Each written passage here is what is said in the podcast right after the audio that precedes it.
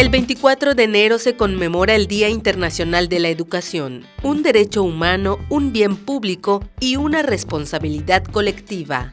En el mundo existen diversas realidades que reflejan el estado de la educación, realidades que son extremadamente contrastantes, lugares con alto rezago educativo y otros donde las tecnologías de información y comunicación están contribuyendo a revolucionar la forma de aprender.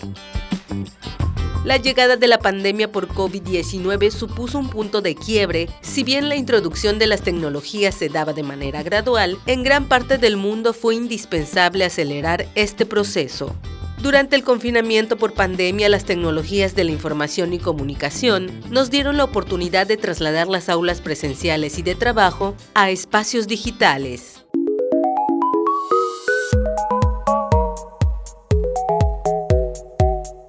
En la Universidad Autónoma de Yucatán, la oferta de educación en línea inició en 2012, cuando se ofreció por primera vez el programa de bachillerato en línea. A 10 años de distancia, actualmente se cuenta con la Unidad Académica de Educación Virtual, que además de albergar el bachillerato, oferta dos licenciaturas virtuales, en Educación y en Gestión Pública.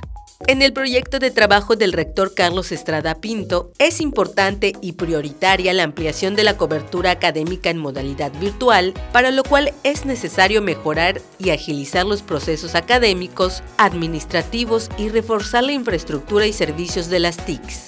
Los beneficios principales son la ampliación de la matrícula y de la cobertura educativa.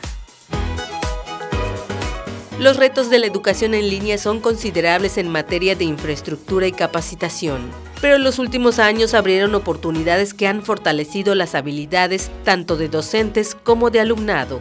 Reforzar el compromiso desde todos los sectores vinculados con la educación y aprovechar las posibilidades que brinda la tecnología puede ser una ruta muy efectiva para hacer llegar educación de calidad a todos los espacios del país y el Estado.